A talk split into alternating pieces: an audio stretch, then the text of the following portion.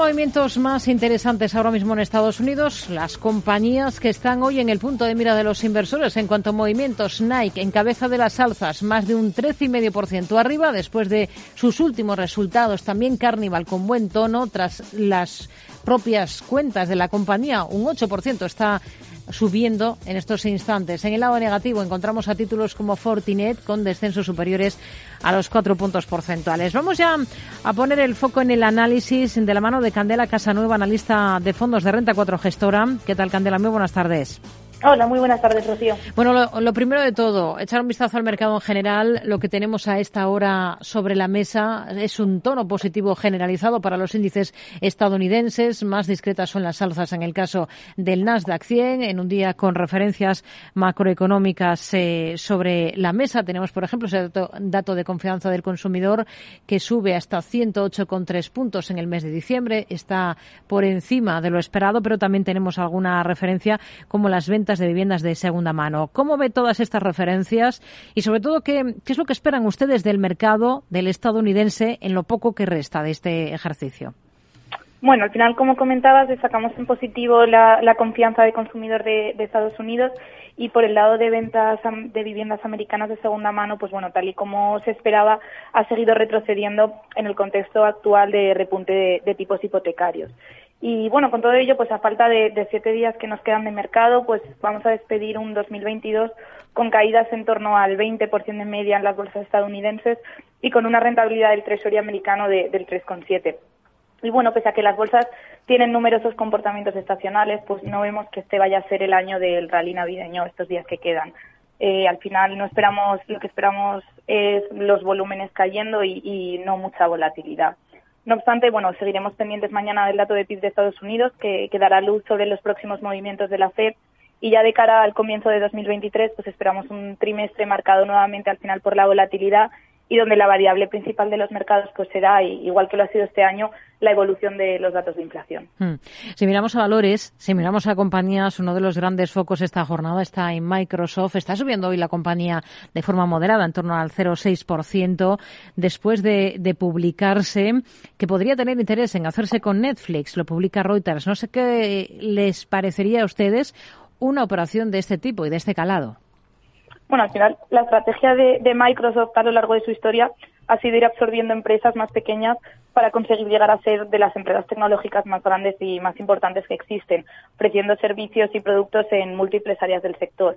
Eh, bueno, al final desde eso, desde que entró Satya Nadella como CEO de Microsoft en 2014, su estrategia, su estrategia se ha basado en hacer crecer la compañía en distintos sectores tecnológicos, como hacen otras de sus competidoras como Google, Apple o Amazon. Y bueno, al final, tras el intento fallido de compra del estudio de videojuegos Activision Blizzard por el bloqueo de las autoridades estadounidenses por problemas de competencia, la atención se ha centrado ahora en la compra de Netflix. Efectivamente, como decías, según Reuters, la operación se realizaría el próximo 2023, sabiendo la existente, la existente relación entre las dos compañías desde que Microsoft se convirtió en el socio publicitario de Netflix y además el presidente eh, de Microsoft, Brad Smith, es también miembro de su junta directiva. Y bueno, desde Renta 4 pensamos que la fusión podría traer muchas sinergias, ya que Microsoft busca expandir su servicio de juegos por streaming Xbox Game Pass, pudiendo llegar a unificar las suscripciones de Netflix y Game Pass. Y además Netflix está invirtiendo gran parte de lo, del CAPEX en reforzar su oferta de videojuegos, teniendo por el momento juegos gratis con suscripción para móvil, algunos de gran calidad y hasta el momento también ha comprado seis estudios y está trabajando en su primer juego para ordenadores.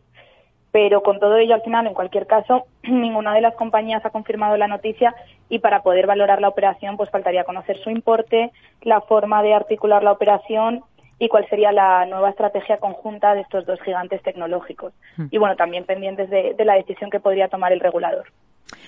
Se están cotizando, esto es un futurible, lo publica eh, Reuters, esa, ese presunto interés de, Microsoft en hacerse con eh, Netflix. Eh, entre lo que tenemos sobre la mesa, y es una realidad, son las cuentas que anoche presentaba Nike. Hoy está disparada la compañía como reacción a esas cifras. Son mejores de las esperadas a pesar del aumento de los costes y de los inventarios. ¿Dónde está la clave de estos resultados de Nike? Sí, bueno, al final han presentado unos magníficos resultados con, con ventas subiendo un 17%, suponiendo esto un 6% más de lo que esperaba el consenso y destacando por geografías el buen comportamiento sobre todo de Norteamérica y Latinoamérica. Y bueno, lo que realmente ha sorprendido al mercado ha sido un margen EBIT del 11,9%, muy por encima de las estimaciones gracias a un OPEX muy inferior a lo esperado, que al final ha sido resultado de que las cadenas de suministro han mejorado notablemente y con los niveles de inventarios aumentando, pero, pero yendo hacia la normalización. Y bueno, por la parte negativa sí que destacamos que en la presentación de resultados se mostraron, siguen mostrándose cautos sobre China, señalando que al finales de noviembre el 20% de las tiendas continuaban cerradas. Y bueno, con todo ello, aunque aumenta la previsión de crecimiento de las ventas para el ejercicio en curso, recordamos que su año fiscal acaba en mayo. Y asumiendo que no haya cambios en otras líneas de su cuenta de resultados, es previsible que el apalancamiento operativo permita que el crecimiento del EBIT sea superior al de los ingresos con la consecuente mejora de márgenes. Y bueno, desde eso, desde Renta 4 nos encontramos muy cómodos invertidos en compañías como Nike o Adidas, ya que estas cifras han reducido la percepción de algunos riesgos como el crecimiento orgánico y el margen bruto que venían preocupando al mercado. Y han mostrado fortaleza en sus balances para capear los problemas de las cadenas de suministros desencadenadas por la pandemia y el estallido de la guerra en el este de Europa, también han mostrado poder de fijación de precios para adaptarse al entorno inflacionista y un balance fuerte para continuar creciendo e innovando. Hmm. Tenemos a Nike ahora mismo con una subida del 12,8%. Es el mejor valor esta jornada. Carnival también con muy buen comportamiento después de presentar cifras antes del arranque de esta sesión. Mientras se están cotizando otros resultados de compañías como es el caso de FedEx de anoche. Está subiendo en bolsa con claridad. Se está acercando a ese 3% de repunte. ¿Con qué se quedaría de esos resultados de FedEx? Bueno, al final con los, de los resultados de la empresa de transporte FedEx nos quedamos principalmente con su previsión de recorte de gastos de cara al 2023 de mil millones de dólares, en un contexto que estará marcado por una menor demanda y un menor crecimiento económico. La compañía al final está priorizando acciones para reducir rápidamente estos costes y alinearlos con un volumen probablemente más débil de lo esperado, incluyendo cambios estructurales en la red área y el estacionamiento temporal de, las aeronaves. Y pese a que superó con creces el BPA estimado, los ingresos trimestrales cayeron un 3%. Y bueno, eso, desde la gestora vemos potencial a la compañía de paquetería americana, pero la clave será saber cuándo marcarán el mínimo de beneficios, donde confiamos que sea a partir de finales de 2023. Nos parece que el hecho de que estén muy centrados en la gestión de costes limita el riesgo de una nueva reducción significativa del outlook y teniendo en cuenta que la acción acumula unas caídas del 37% en el año y cotiza un PER de 2024 de 10 veces por debajo de sus competidoras como UPS o Deutsche Post, consideramos muy interesante tenerla en el radar. Hmm. Tenemos en el punto de mira también a Meta porque ha confirmado que va a destinar el 20% de su presupuesto de 2023 al metaverso. ¿Cómo ve las cosas para la compañía ahora, para Meta? Bueno, al final, desde nuestro punto de vista, consideramos que la inversión asociada a este proyecto es demasiado elevada, teniendo en cuenta que tardará muchos años en materializarse y poderse monetizar, y bueno, eso siempre y cuando se confirme que es viable.